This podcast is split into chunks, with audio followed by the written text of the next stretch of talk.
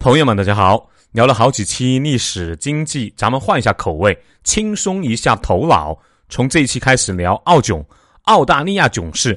顺便说一下，有些听友问我的就是为什么书胖带你看世界要聊这么多的历史、人文、经济和时政的内容？因为除了我个人的游记、各种经历、囧事，我更希望把我走过的路，结合看过的书，还有和各种牛人沟通交流之后的感悟。分享给大家，我认为这是除了游记之外的更高层面的看世界。我最开始聊除旅游之外其他的什么历史啊、经济的时候，很多人都说啊接受不了。我是一个相信数据的人，我现在看到的数据是我聊历史、经济和时政的内容，比聊纯游记的播放量、点赞量和转发量普遍要高一些。不管怎么样，感谢大家这两年多的支持。我相信我们在一起成长。说说我在澳大利亚的经历。二零一四年的时候啊，我请了一个长假，和老婆在澳大利亚好好玩了一圈。那个时候我的工作强度非常大，基本上是一天工作十四、十五个小时，一年有八九个月都在国外推销产品，真的是好不容易请到了这么一个长假。结果啊，我这个人也是，其实困到不行，黑眼圈。五米之外，近视眼都可以看到，但在飞机上就是怎么都睡不着，好像那次航班颠簸的也比较厉害。这个老听友都知道的，我恐飞的习惯，直到二零一五年、二零一六年之后才好一点。结果到了墨尔本，又因为倒时差，晚上睡得不好。本来想和老婆说这段时间太累了，想在酒店休息一天再去玩的。他说好不容易出来一趟。每天早就都安排满了，无奈啊，顶着黑眼圈，昏昏沉沉的一早爬起来，吃过早餐就跟着老婆出发了。第一站墨尔本的菲尼普岛，具体的玩了哪些我都已经记不太清楚了，只能看着照片想起部分的回忆。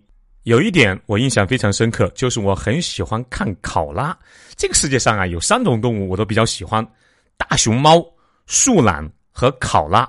它们都有一个共同的特点，行动上慢悠悠的，有一种时间富裕的优雅。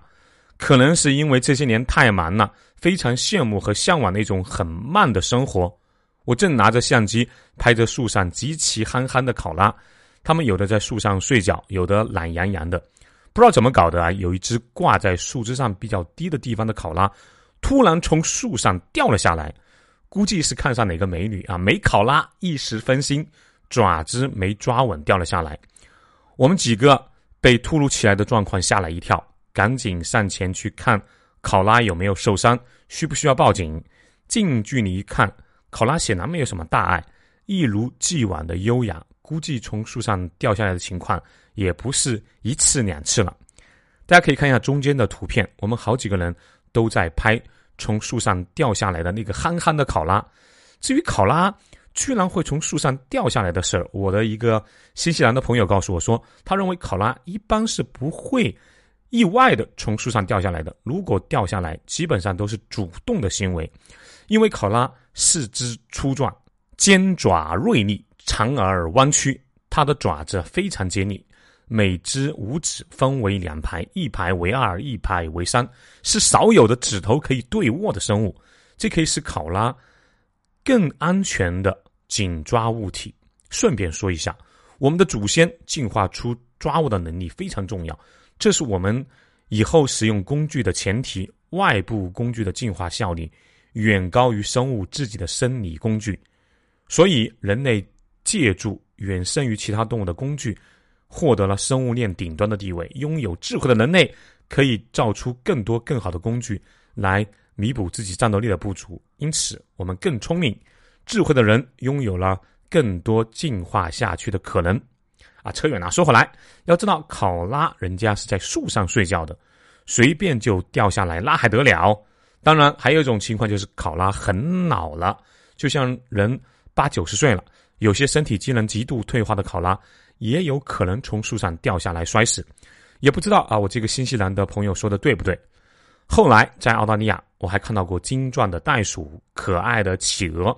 但是我最喜欢的还是考拉，如此优雅而缓慢的生活，真的是一种幸福。看完了考拉，我们回到了墨尔本。当天晚上，我本来说早点睡的，结果老婆说：“这么早睡干嘛？咱们做一件你很爱做的事情吧。”我正在心猿意马的胡思乱想，老婆拿出几百啊，好像是四百澳元，说：“走，咱们去赌场赌一把去。你都去过好几个赌场了，我也想去看看大观园到底是个什么样子。说不定咱们手气好，赢个千八百的。”后来在路上，他还在幻想说：“说不定今天运气好，千八百都不值得。如果我赢了五百澳元，我就拿出两百五十澳元出来，也学你一样，轮盘赌啊，压个零，说不定翻个三十四倍，可以拿到八千五百澳元。八千五百澳元啊，等于六万多人民币。我可以买一个一直想买都没有舍得买的包包了。然后在路上就一直笑。”我忽然想到啊，自己最早买彩票时候的状态，那个时候还没有结婚，上海的房子那个价格像一座大山，压得我们这些想留下来且根基很差的外地人喘不过气来。有段时间每周买了彩票又没有开奖的时候，有那么几天是最开心的。有时候在路上，还有躺在床上都在想，如果中了一千万会怎么样？真的是会在路上一个人偷偷的就笑出声来。旁边的人估计都当傻子看吧。好在这个时间段很短，三四个月之后我就清醒了。这种被雷连劈两次的概率是不会找上我的。有这个心思，还不如好好的工作，说不定一二十年后我就能实现这个梦想。说回来，我就看着老婆在路上傻傻的幻想着，兴奋着。等到了赌场，我们分开行动，我去压轮盘了。结果压了一会儿。过去找他，发现他在和何光两个人对赌大小，每次十澳元，已经输了大几十块澳元了啊！我说，反正都输了，你还不如一次直接压个一百。他非不同意啊，说压这么大心慌呐，依旧十澳元十澳元的赌，我也懒得管他，就又去压我的轮盘了。结果后来他跟我说，我走了之后，他连压了七次单，最后孤注一掷压了一次双，终于也输了。输光了，我本来有点小郁闷呢，倒不是说输了钱，主要是我之前吹嘘自己找到了轮盘赌的秘诀，结果在老婆面前打脸了。不过听到老婆这个话，我被逗乐了。你都压了七次单了，最后孤注一掷，怎么样也要压个单啊？怎么就压酸了呢？后来这个事我取笑了他好久。第二天啊，我们去了号称全世界最美的公路——澳洲大洋路。大洋路全长两百七十六公里，沿途蜿蜒，经过饱受海风侵蚀的原始海滩、风景如画的小镇、史上著名的金矿区和瑰丽的山脉、雨林，还有国家公园。世界上最美的海滨公路，美誉之称的大洋路，拥有海岸风光，号称是全球最佳。自称全球最佳公路的这些年，我倒是。去了或者说看了好几条啊，比如美国的六十六号公路，就是那个《汽车总动员》里闪电麦神误打误撞进入的那条公路，也是电影《阿甘正传》里阿甘孤身穿越美国的那条路。还有加州的一号公路，这条公路从北至南连接着旧金山和洛杉矶，沿着美国西海岸蜿蜒前进，全长超过一千公里。由于得天独厚的地理环境。它一边是海阔天空、惊涛拍岸、风帆点点、碧波万顷；一边是陡崖峭壁、群岚叠翠、牧草如茵、牛马成群，风景啊美不胜收，被称为世界上最美丽的一条公路。还有啊，美国的九十号公路，我在客户的车上也经历过一段，两边的风景旖旎，变化多姿，时而山丘起伏，时而跨桥遇水。连绵的青山远远的退在了广袤的田野背后，有的时候呢，还能在山坡之上和山脚下看到成群的牛羊，背后青山衬托，真的有种走入画中的感觉。当然，我们中国也有好几条绝美的公路，比如川藏公路、塔里木河啊，沙漠公路啊，塔里木沙漠公路没有河。国内这些公路啊，很多朋友都走过，我就不用一一解释了。墨尔本附近的这个大洋路啊，给我留下的印象很深。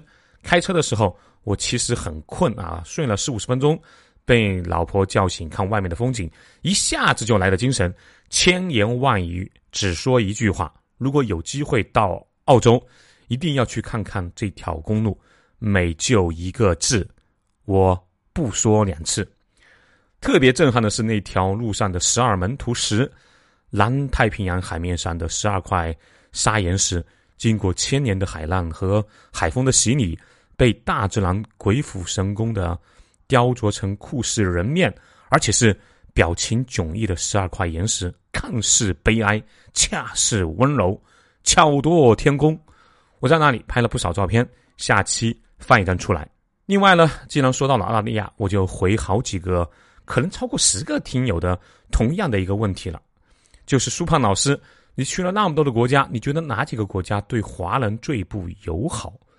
我不记得在前面的节目里面有没有提过一嘴了，不管有没有提到过，我今天认真的回答一下这个问题。我个人认为有三个国家我是明显感受到或者感觉到歧视和排斥的。第一个就是澳大利亚，其实我之前对澳大利亚的印象。很不错，因为我的两个外教，一个来自新西兰，一个是澳大利亚的，他们对人很友善，而且非常的阳光。我之前的英语不太好，但是去英语角一大乐趣就是听他们瞎聊，聊完之后大家哄堂大笑，那种氛围真的很好。因此啊，我那个时候就说，以后有机会了一定去澳大利亚和新西兰看看。后来有两次经历让我很不爽，一次是和老婆的这次，在墨尔本被几个小年轻。甚至可以说是小孩，十三、十六岁吧，打过头。开始以为他们只是调皮，戏弄路人，后来发现他们只打亚裔的头，而且还会对着你做出啊国际通用的手势和 W 开头的言语。我被打之后，正准备还手，看到有亚裔追着和这些小年轻打，打了之后还会和这些年轻人对骂。看来应该是在这里生活了比较久的亚裔。知道这些小年轻是个什么德性。如果说这次只是一些小年轻的调皮，后来还有一次啊，让我深深的感受到了澳大利亚人的内心的歧视。后来有一次我去拜访澳大利亚的客户，不是在墨尔本，也不是在悉尼，一个小城市，应该只能算是个小镇吧，名字我都忘记了。我和他聊起澳大利亚有些小年轻歧视亚裔的现象，他居然对我说：“澳大利亚人应该还好吧？你看我。”不都是和你们平等的在做生意？咱们俩人不是在同一个桌子上用餐吗？我当时的火蹭的就上来了啊！这句话本身就是非常大的歧视，我差一点用水直接倒在了他的身上。想了想，还是没有这么做，只是后来找了个理由，把给他们家的产品提高了几个美元，没有和他做那笔生意，而是找其他的买家了。后来他到了中国。希望我去接他，二话不说，直接把他拉黑。另外两个国家，一个是俄罗斯，一个是瑞士。先说一个和我关系很不错的，在俄罗斯的老销售，他就跟我说，在俄罗斯被警察勒索过不下三次，每次都是借着看护照的名义让你过去，然后呢把你带到一个偏僻的角落，以各种理由。有一次没有找理由，直接在他的钱包里拿走了几百美元和大几千卢布。而且这样的行为，他们不会在欧美人身上用，也极少用在日韩人的身上，主要针对的是中国和部分中亚国家的人。最主要的就是针对我们中国人，认为我们中国人怕惹事，又爱随身携带现金。还有一个我认识的在俄罗斯做生意多年的娶了俄罗斯老婆的大哥，之前好像节目里面也提到过，他也和我说过，被俄罗斯的警察还有社会上的混混搞过不少的钱。那些人最爱弄中国的生意人，直到他娶了这个俄罗斯的老婆之后才好一点。一旦有警察或者混混来了，他老婆就上去交涉，而且还敢对他们放狠话。他老婆跟他说：“这些人就是欺负中国人老实，他们经常的口语就是‘中国人的警告’，意思是我们只敢威胁，一遍又一遍的威胁，从来不敢做行动，因此很。”小瞧我们，我在俄罗斯也被警察截停过，态度很不好。他们本来是要做进一步行动的，身后我的客户啊，包括客户的高层，他们一群人过来给我解了围。我的客户是在俄罗斯算是高科技公司，人脉也不错，警察就给放了。如果是我一个人，后果真的不敢多想。最后一个明显感觉受到过歧视的国家是瑞士，这个在之前的欧囧里有过详细的描述，比如去瑞士的海关。被毫无理由的训斥，队伍站得很整齐，因为都是经常出国的大老板和随身的翻译、外贸经理，都知道国际的规则，但是就是被针对。另外，在瑞士的超市买巧克力，啊，那种被歧视的眼神，我到现在都还记得。当然，买巧克力这个，我们可能自己也有点问题。我们这些外贸经理、翻译还有部分老板，感觉都是像暴发户啊，或者说牛姥姥进大观园一样，是有点过了。随着听友的加入啊，我的群也慢慢多了起来。我看到好多听友讨论，甚至是辩论。尽管今天谈了有国家歧视我们，也还是想说。等疫情结束了，大家有机会多出去走走看看，站在全球视角看待问题，站在世界视角看中国，而不只是站在中国去看世界，这样很多事情就会看得更清楚。之前也说过，尽管感受到过歧视，但是感受到更多的是温暖，得到过的帮助次数要远远大过被歧视的次数，而且要多很多很多很多倍。这也是我原来。特别爱背个包，在国外溜达的原因，看不同的美景，感受世界的美好，真的很好。好，对旅游文化投资感兴趣的朋友，欢迎加苏胖的微信号幺三五二二九七八五四五。另外，欢迎大家关注苏胖带你看世界这个节目，打 call 留言和转发节目。下期见哦。